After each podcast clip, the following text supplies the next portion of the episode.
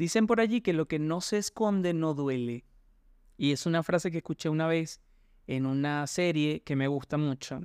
Y hablando de esconderse, eh, he estado escondido de estos cinco minutos que me tomo para pensar y sentir en voz alta durante algunas semanas, porque honestamente he estado un poco roto y he estado tomándome el tiempo para juntar nuevamente esas piezas y poderme eh, rearmar para estar aquí nuevamente. Y eh, quizás este es uno de los episodios más íntimos que he hecho hasta el momento. Y créanme que ha sido muy duro sentarme a hablar de esto, a sacarlo de mi sistema, eh, porque probablemente me gustaría que esto también pueda ayudar a otras personas.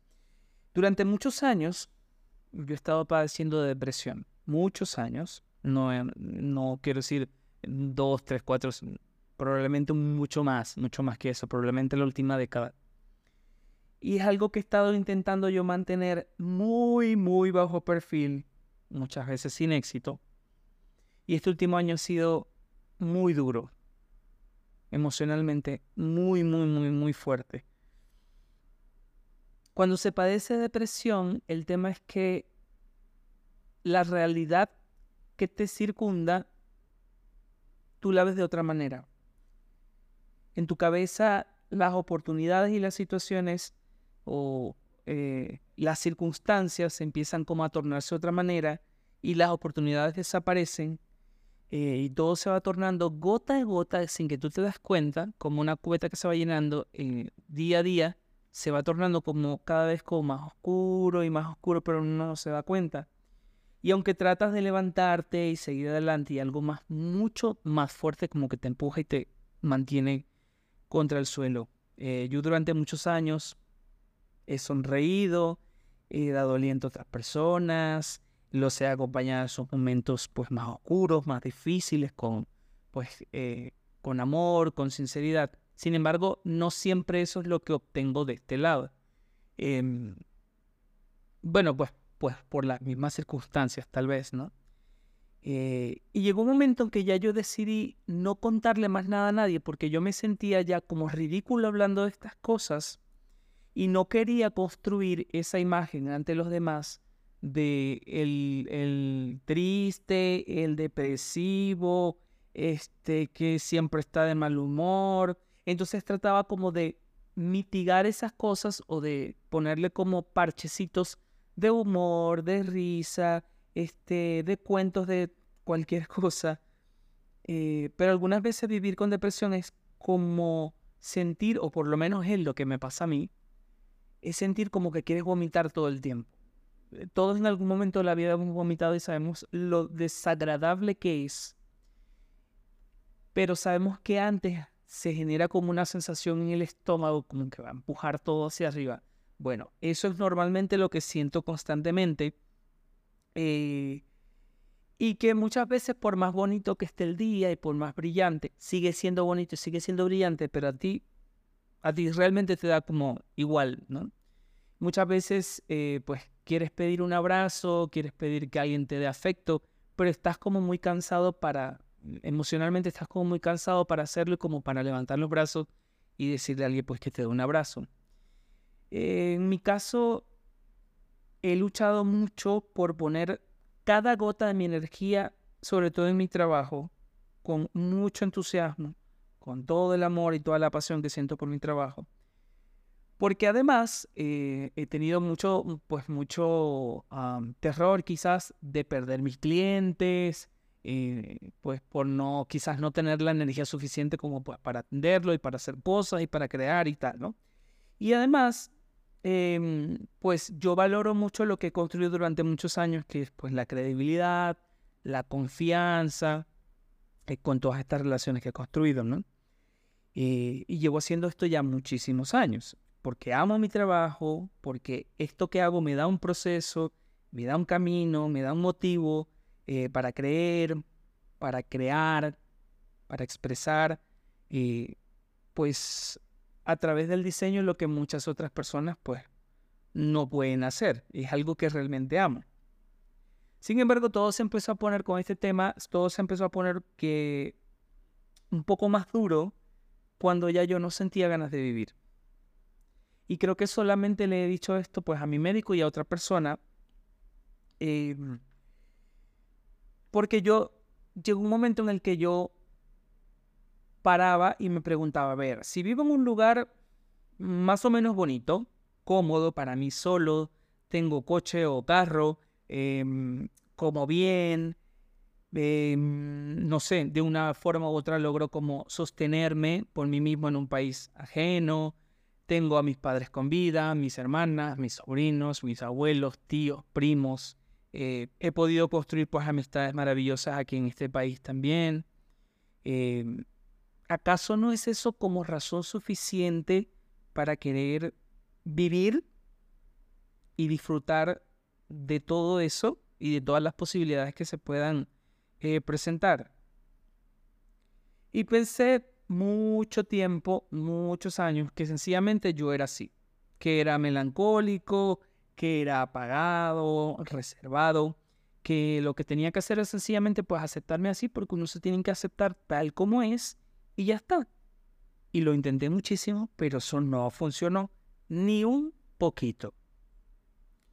La mayoría de las noches dormir era todo un tema. En algún momento llegué a tomar pastillas para dormir, pero no funcionaba muy bien y a lo que eran las 3, 4 de la mañana ya yo estaba pero con el ojo abierto y no dormía más hasta la otra noche nuevamente. Habían días que no comía nada, habían días que comía de todo, todo el tiempo.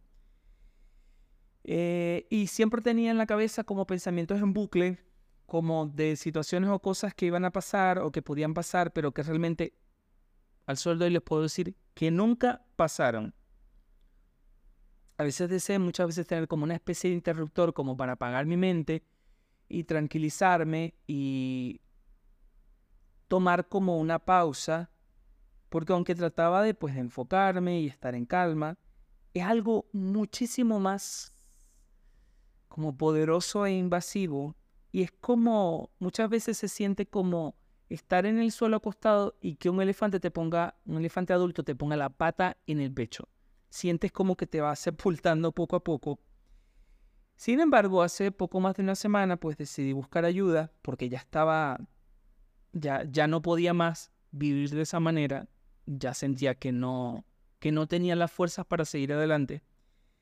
Y decido llamar eh, al consultorio de un psiquiatra y pues llamo y me, me, me da cita para 15 días y le digo, mira, yo estoy buscando pues una cita un poquito más próxima, porque yo soy un poco desesperado. Y entonces me dicen, no, pero es que lamentablemente todas las citas del doctor están, pues ya están llenas este, para el día tal. Y me dan la cita como, pues sí, como para dos semanas. Sin embargo, me dicen, eh, si se desocupa algo, pues yo te aviso. Entonces yo, yo pensaba, eh, mientras me decían eso, y decía, bueno, ja, busco otra opción, no será el único. Y después vino a mí un pensamiento y dije, bueno, si he esperado tantos años con esto, que me espere 15 días más, ¿qué tanto? dije, bueno, bueno, pues sí, póngame la cita para, para, los 15 días. Y en la tarde me contacta nuevamente el psiquiatra y me dice, se desocupa una cita para mañana a las 6 de la tarde, ¿la quieres tomar? Y yo, sí, claro, pues deme la cita. Y pues bueno, voy a la consulta, le conté todo lo que sentía y me explicó pues algunas posibles causas el tema químico, el cerebro, los neurotransmisores y todo el cuento, que no me pienso poner a repetir todo eso porque capaz lo que digo es una burrada.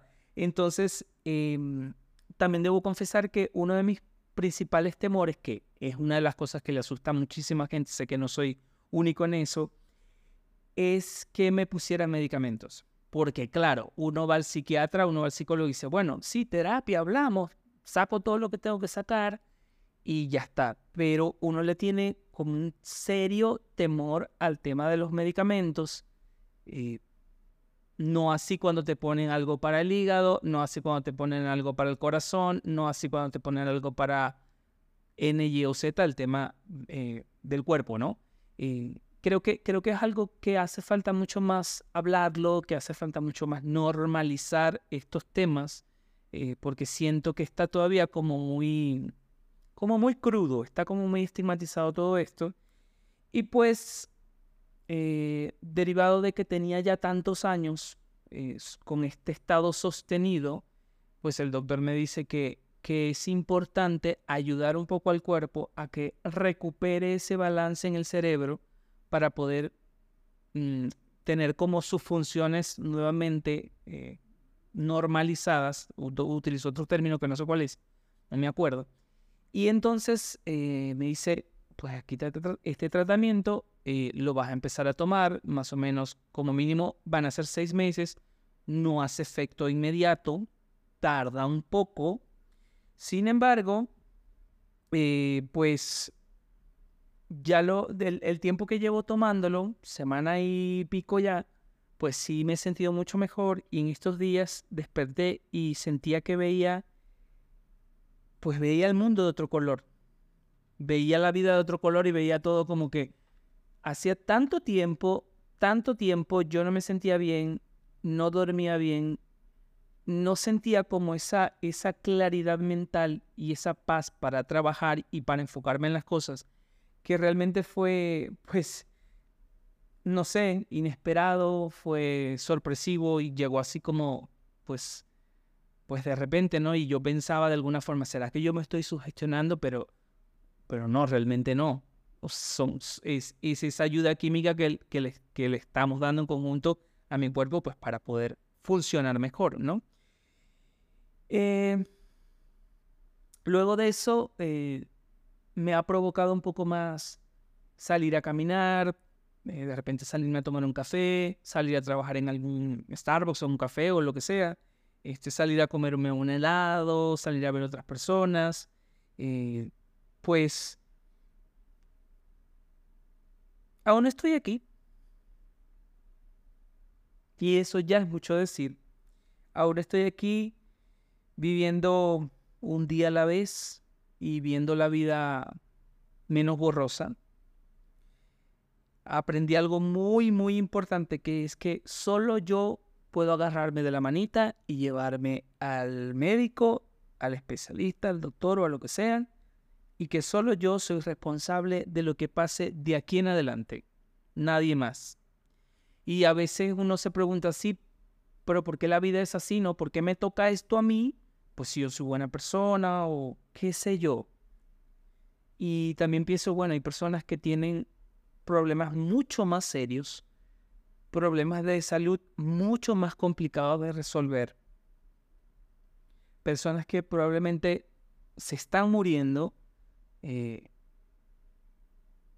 y tampoco puedo dejar de pensar que creo que lo peor de estarse muriendo porque ya tu cuerpo pues ya dio lo que tenía que dar es vivir queriendo morirse. Creo que eso es mucho más triste y no es algo que me que lo digo y que me que me hace bien. Pero es importante pues reconocer este tipo de cosas por muy duras que suenen. Y si tú estás pasando, la persona que me está escuchando, si estás pasando pues por un, por un momento oscuro, por un túnel largo y oscuro, eh, busca ayuda, no te quedes callado, busca eh, gente eh, pues en la que confíes, que sepas que te va a ayudar, grita, pega con dos piedras, pégale a las paredes o lo que sea, pero no te quedes callado, busca ayuda, sobre todo personas que tú sepas que te pueden escuchar y te pueden acercar esa solución, porque la mayoría de las personas que son nuestros amigos, familiares que nos aman, muchos de ellos no tienen las herramientas, muchos de ellos no entienden lo que te está pasando, muchos de ellos, por más que sientan eh, un amor incondicional por ti, no ven las cosas como, como tú las ves porque solamente tú eres el que está pasando por eso. No te quedes callado, busca ayuda, porque hay algo que tengo por seguro muy por seguro y es que aún no nos ha llegado el momento de bajar los brazos.